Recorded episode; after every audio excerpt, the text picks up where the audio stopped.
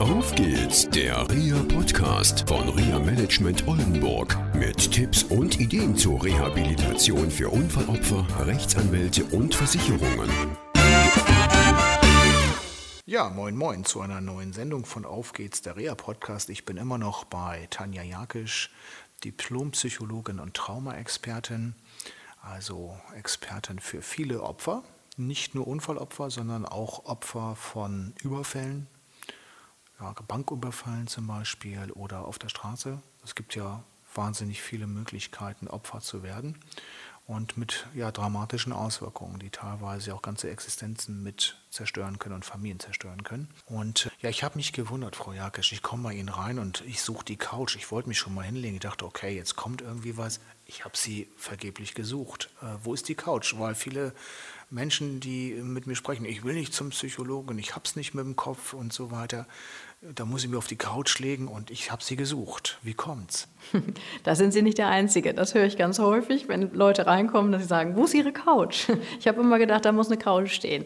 Das ist natürlich unser klassisches Bild, was wir häufig aus Fernsehserien oder ne, Filmen haben, dass da irgendwo ein Analytiker sitzt und der Patient redet und redet und der Analytiker schläft schon sozusagen hinter ihm. Ne, aber so läuft halt Therapie in der Regel gar nicht ab. Es gibt zwar sowas in der Art, aber in den normalen Sitzungen sitzt man beisammen jeder auf seinem Stuhl, auf seinem Sessel und redet über Geschehnisse. Das ist so das Grobe, wie eigentlich Therapie abläuft. Wie dürfen sich unsere Hörerinnen und Hörer, die vielleicht einen Angehörigen haben oder selbst betroffen sind, oder ein Arzt, der gerade zuhört und sagt, Mensch, da habe ich jemanden, der hat zum Beispiel einen Überfall erlebt und dem geht es nicht gut. Wie darf man sich das vorstellen? Sie haben gesagt, man spricht drüber. Worüber genau wird gesprochen? Genau, im Rahmen der Traumabearbeitung oder Behandlung ist es nochmal ein bisschen anders. Es kommt immer ein bisschen darauf an, in der regulären Therapie, sage ich mal in Anführungsstrichen, haben sie halt entweder die Tiefenpsychologie oder die Analyse, wo man halt eher die Couch hätte, oder halt die Verhaltenstherapie. Bei der Verhaltenstherapie wird es viel darum gehen, Lösungsstrategien zu finden, Sachen zu üben, zu lernen, während man bei der Tiefenpsychologie eher guckt, okay, was ist heute das Problem und wo kommt es vielleicht aus der Vergangenheit her? Wo haben wir vielleicht irgendwann im Laufe der Zeit Lösungsstrategien erworben, die heute nicht mehr einfach passend sind? Also im Rahmen der Traumabearbeitung machen oder Behandlung machen wir das ein bisschen anders. Wir gehen ziemlich gezielt vor. Wir müssen genauer gucken, was ist da eigentlich passiert, wie ist der Ablauf, was hat jemand noch für Erinnerungen an den Unfall. Häufig hat man Bilder, bildliche Abläufe im Kopf. Manchmal gibt es natürlich auch akustische Reize, die man im, im Kopf hat, wie ein Knall, wie ein Aufprall oder auch bestimmte Geräusche. Und dann gucken wir, dass wir dem Patienten auch die ein oder andere Übung zur Stabilisierung mitgeben können, damit der Patient auch damit umgehen kann, dass er sich mit diesen Sachen nochmal auseinandersetzen soll. Und im Rahmen der Traumabearbeitung, wenn es dann wirklich losgeht, geht es vor allem darum, ziemlich zielgerichtet sich ein Bild, ein Teil aus dieser Erinnerung vom Unfall zum Beispiel herauszugreifen und alle Qualitäten, wie ein Kopf abspeichert, also vielleicht ein Erinnerungsbild, ein Gedanke, den man dazu hatte, immer noch ein Körpergefühl, was hochkommt, das nochmal zu erinnern, sich nochmal äh, in Gedanken hervorzurufen und dann damit sozusagen zu arbeiten. Da gibt es auch wiederum verschiedene Techniken. Man kann weiter darüber reden, um das besser für den Kopf in die Verarbeitung zu bringen. Und es gibt auch die Methode des EMDR, wo noch zusätzlich angeleitete Augenbewegungen gemacht werden, damit der Kopf besser ins Arbeiten kommt. Ich komme auf zwei Punkte. Sie haben gesagt, die Betroffenen sollen sich damit auseinandersetzen. Nochmal.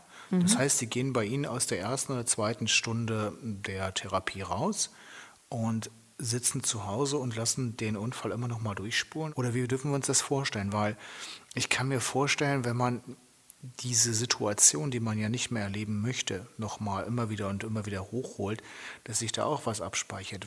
Sind dann die Patienten dafür sich ein bisschen alleingelassen in dieser Situation oder wird das begleitet? Wie muss man sich das vorstellen? Genau, nee, so läuft es nicht ab. Wir fangen erstmal an, natürlich erstmal zu erheben, was ist aktuell jetzt da. Also was für Symptome sind zum Beispiel da, wie ausgeprägt ist etwas, damit ich überhaupt einschätzen kann, wo und wie kann man die Behandlung beginnen und auch planen.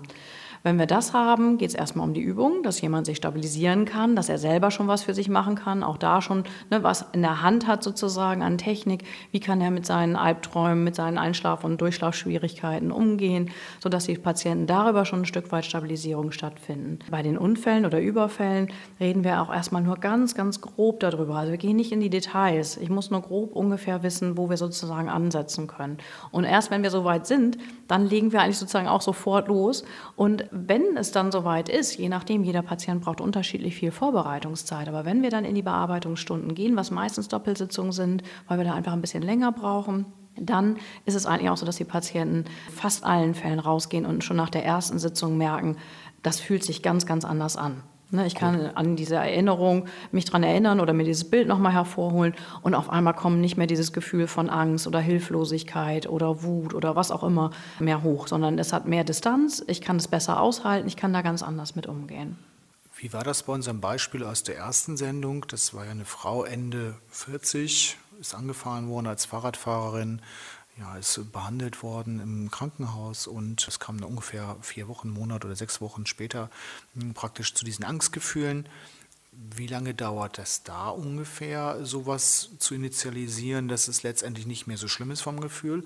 Und wie ist es in dem Fall, was wir auch in der ersten Sendung hatten, wenn es erst zwei, zweieinhalb Jahre später hochkommt? Also Sie hatten ja von dem Fall berichtet, äh, da wird jemand jahrelang operiert und rehabilitiert und kommt dann, ich sag mal, zur Ruhe und dann kommen diese Bilder alle hoch. Waren die schon vorher auch da permanent und hat es nur nicht mitbekommen? Oder ist es wirklich diese Ruhephase, wo das Gehirn alles hoch ja, sag ich mal, hochzieht und dauert es der Prozess dann länger.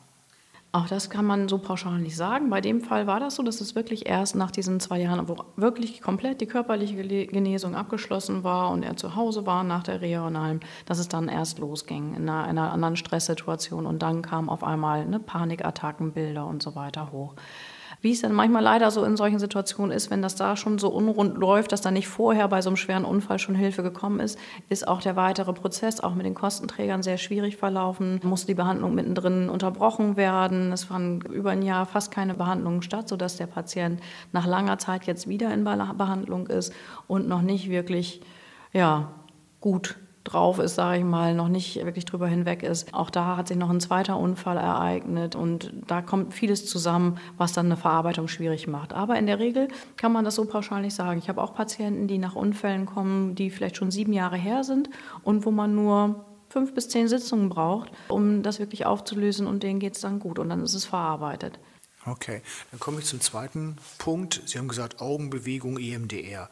Also Augenbewegung holen Sie, ich komme jetzt mal zum klassischen Sofa zurück, so ein Pendel raus und dann wird mal ein bisschen gependelt, wie man das so aus Filmen kennt oder so. Oder wie, wie, dürfen sich das unsere Hörerinnen und Hörer vorstellen? Nee, was wir machen ist, das hört sich, äh, sagen auch ganz viele Patienten immer erst ganz merkwürdig an. Als sie mir das am Anfang erklärt haben, habe ich gedacht, wo bin ich hier gelandet? Aber wenn man dann merkt, dass es wirklich hilft, dann ist sozusagen die Hemmschwelle auch schon überwunden.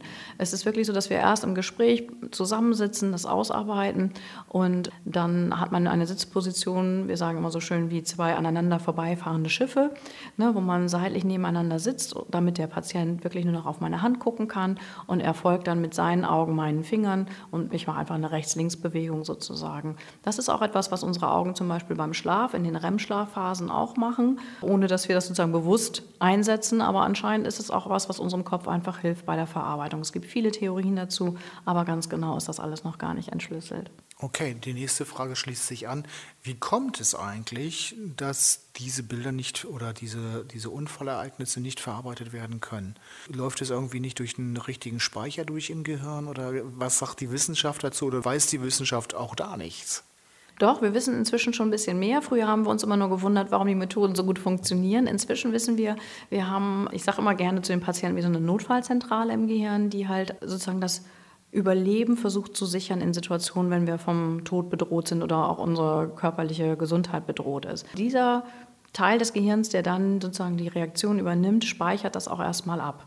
Und erst wenn die Situation zu Ende ist und wenn wir sozusagen ein Stück weit in Sicherheit sind, fängt der Kopf an, es zu verarbeiten und eigentlich werden dann die Informationen weiter ins Langzeitgedächtnis geleitet, sodass wir wissen, okay, das ist passiert, das war nicht schön, aber es ist vorbei. Kennen viele Hörer vielleicht auch, wenn man selber mal einen kleinen Auffahrunfall hatte oder so. Man macht erstmal alles, man organisiert alles und erst in dem Moment, wo man vielleicht wieder im Auto sitzt, merkt man einfach mal, oh, meine Knie zittern, meine Hände zittern, mir ist sprichwörtlich der Schreck in die Glieder gefahren. Und dann fängt der Kopf an zu verarbeiten Puh, hätte auch anders ausgehen können. Ne, Habe ich ja noch Glück gehabt, ist doch gut, dass es vielleicht nur Blechschaden war oder so. Und das kann, dieser Prozess des langsamen Verarbeitens, kann bis zu sechs Wochen auch anhalten. Also dass man anfängt, dass man merkt, man denkt da vielleicht ab und zu noch immer wieder drüber, man träumt davon, alles ganz normale, ganz natürliche, manchmal vielleicht auch unangenehme Sachen, wenn man ne, träumt oder so, aber ganz normal für den Kopf, um es zu verarbeiten. Aber es gibt halt immer wieder Situationen und auch da, was und warum genau, kann man bei, bei einer Traumatisierung oder einer Tra äh, Entwicklung einer Traumafolgestörung nicht sagen. Ähnlich nicht, warum man manchmal eine Erkältung kriegt und manchmal vielleicht nicht.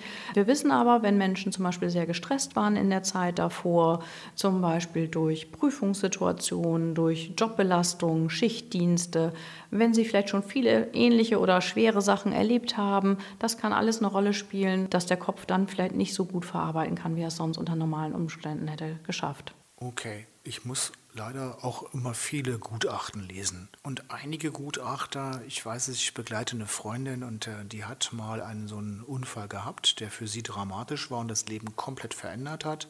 Auch nicht mehr mh, hm, die Möglichkeit mit sich gebracht hat für meine Freundin, dass sie Auto fahren kann. Sie ist eine ängstliche Beifahrerin und der Kostenträger sagt, das war ja alles nicht so schlimm gewesen. Das kann ja gar nicht sein. Und die Gutachter der Versicherung, ist also jetzt keine Haftpflichtversicherung, sondern das ist also ein gesetzlicher Träger. Der sagt einfach, ja, das kann gar nicht sein. Und die gerichtlich bestellten Gutachter sagen, ja, das war wirklich nicht so schlimm. Und trotzdem kann es sein, dass da eine Traumatisierung stattgefunden hat. Was erleben Sie so? Gibt es da irgendwie eine Grenze, was nun wirklich traumatisch und dramatisch ist?